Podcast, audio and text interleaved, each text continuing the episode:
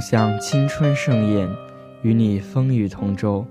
大家好，这里是青春畅游电台，我是你的小波小南，感谢你的收听。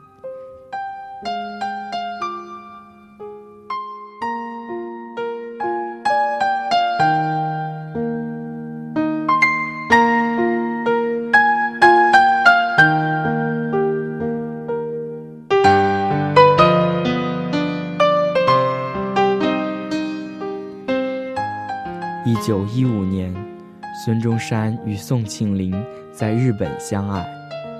那时的孙中山已经在家乡和卢氏成亲，孙中山又反对纳妾，于是，在万般不得已之下，去征求卢夫人的意见，问询她是否同意离婚，并说明了离婚的理由。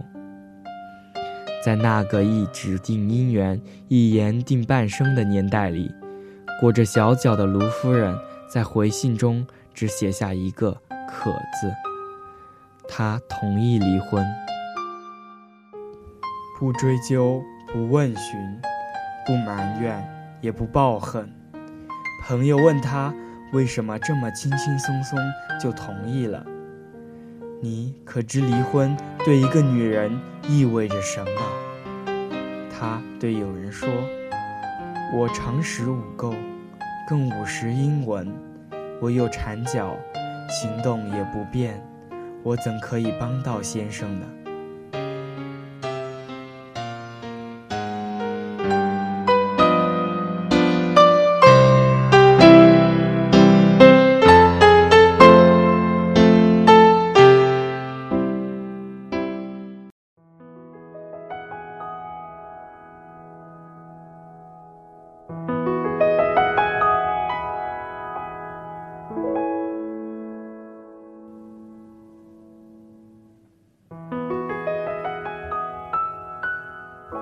小舅死在零六年的秋天，北方的秋天瑟瑟而萧冷。他在世时就与小舅妈不和，常常争吵不休，整天锅碗瓢盆轮番摔。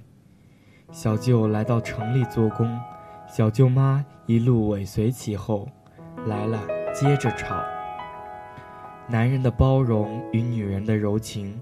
早被他们磨得销声匿迹。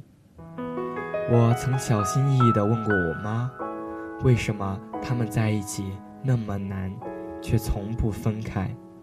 我妈说：“结发夫妻。”自他过世后，小舅妈便独自带着一儿一女讨生活，艰辛也不语。我和我妈几次去看她。妈妈都在旁侧劝他，不妨再找一个男人，聊以度过往后的日子。毕竟往后还是很漫长的。小舅妈总是笑笑，敷衍着说：“再说吧。”有次我拿着小舅妈的手机玩贪吃蛇，不小心按到了短信里的已发信息，里面却只躺着一个收信人。是小舅的名字。最近的一次信息是：又梦见你了，我还在梦里骂了你，我真该死。我惊慌失措地退出来，又调到贪吃蛇的游戏界面。姐啊，我永远忘不了他的样子啊。小舅妈坐在沙发的一端，对着妈妈讲。阳光洒在她身上，却一点也不显得温暖。自此，我妈再也不提让小舅妈再觅一夫的事情，因为她知道，再提也是枉然，只当是生死作相思。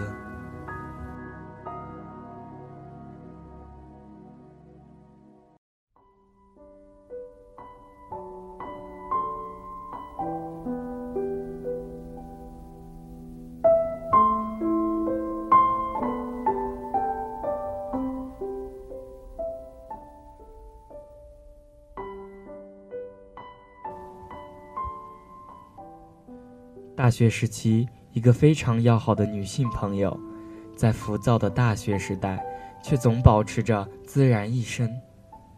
我总调侃她：“你又不是长得歪瓜裂枣，也不是不够温柔可爱，怎么总是一个人呢？”她说：“不想谈恋爱。”我接着调侃：“难道是性冷淡？没关系，妇科医院欢迎你啊。”他也会忍不住回我一句。操你妹啊！暑假时跟他一起出去吃夜市，要了点酒，我闷一口酒，找不到什么好玩的话题了，便随便开了枪。要是我有个哥哥，一定真愿意亲手献给你呢。他嘴角上扬，却一点也不笑，不停不停地喝，一杯接一杯的灌。从前有个帅小伙。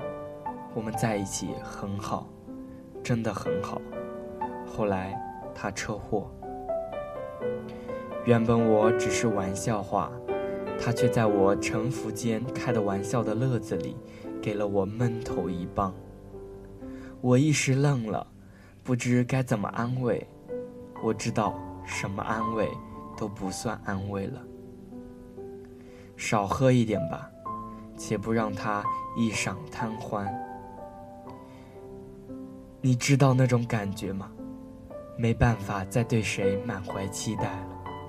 再灌一杯，我我我真的，我真的已经用尽了全身的力气，还有所有的情感，通通都给了他。村上春树和诺贝尔，死去的小伙和你，实在不知该用什么话来作为故事的结尾。想起里尔克的一句诗：“此刻，有谁在世上某处死？无缘无故在世上死，望着我。”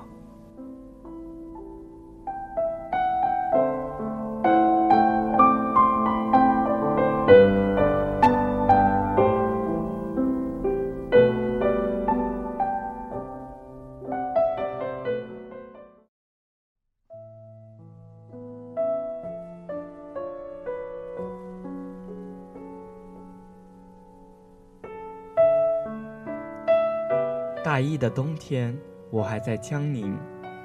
学校东门外有着日复一日的小吃摊，鸡肉卷饼、冰糖雪梨、锅贴煎包、牛肉粉丝，他们总是在晚上九点，千军万马过大江似的汇聚于此。一瞬间，东门外人头攒动，拖鞋的踢踏声，钢蹦落地的噼啪声。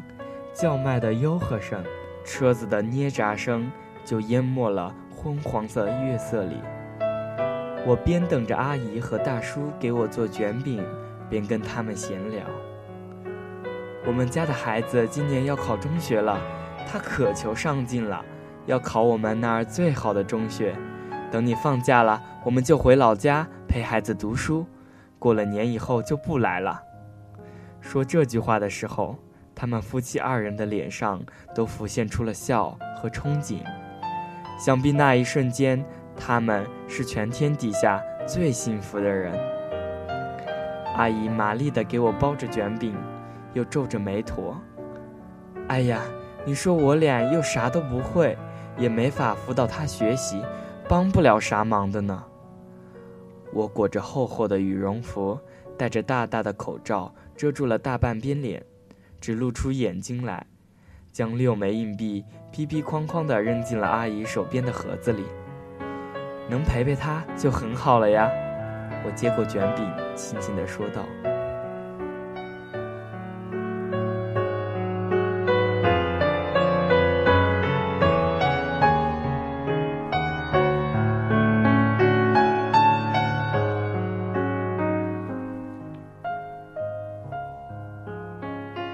在贵州高毛支教的时候，天热了，我们就借着从水龙头里流出的山泉水洗把脸。这个水龙头常年不关，山泉水也是源源不断。洗过脸，趁着风晾干便是。天很静，风景很清新，日子并不显得粗糙。八岁的妹，安趁我洗脸时，一直悄悄站在我身后。她靠在墙角上，穿着红色的小拖鞋，一直在地上刮蹭。我甩了甩手上的水，问她：“妹子，怎么不去玩呢？”她忽然开口道：“你们还有几天就要走了呀？”“还有好久呢。”最怕这个问题，我随便就打了个马虎，糊弄过去。可是他却不曾有放过我的意思。那是不是我就再也见不到你了呢？你要好好学习呀。等你考上大学了，就可以来找我了。他抿着嘴，不说一句话，朝我努力笑了笑，很单纯，很善良，眉眼里却有着相信的勉强。我弯下腰，蹲在他身边，直视着他的眼睛，拉着他的手说：“等你来找我时，我一定去接你。”他终于笑了笑，说：“老师。”你走的时候，我好想送你一幅画。好呀，好呀，我接过画戳，只要不提离别之事，随便提什么都让我放松下来。快到离别时，小孩子们都会送我们这样相识二十天的老师们一幅幅亲自画的画，或者画在练习本上，或者画在卫生纸上，简单的线条和简单的画。都画在简单的画上，可是我画的不好。妹子又沉闷了起来。没关系，只要是你送我的，我都会好好保存着呢。我心里揣着十二万分的真诚，告诉她。离开的那天，他让我抱抱他，把他抱起来，他贴在我耳边说：“老师，我还是没有画，我画的不好。”多遗憾，没有一件物品记得你；有多幸运，这幅画一直刻进了你的骨子里。我所能给你的，是什么都给不了。有时真觉得，或许无用和无能，才算是最大的力量，是倾尽所有的力量。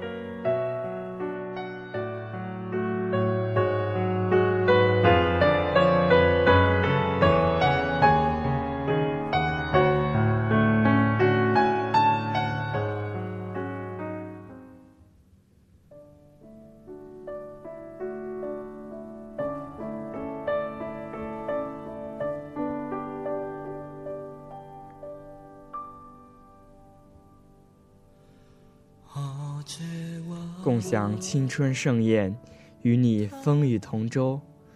本期的节目到这里就接近尾声了，不知道这五个小故事对大家有什么启示呢？这五个故事有个共同的名字，叫做“我所能给你的，是什么也给不了你”。有一种伤心叫做不知所措，有一种伤心叫做无可奈何，有一种伤心。叫做无法面对，我什么都给不了你，只能不去找你，不去关心你，不去看你，只让你远远地看着我，想着我。或许这样，我才可以帮到你。希望我永远能是你的精神支柱，用你那好胜的心来追逐我，战胜你的病魔。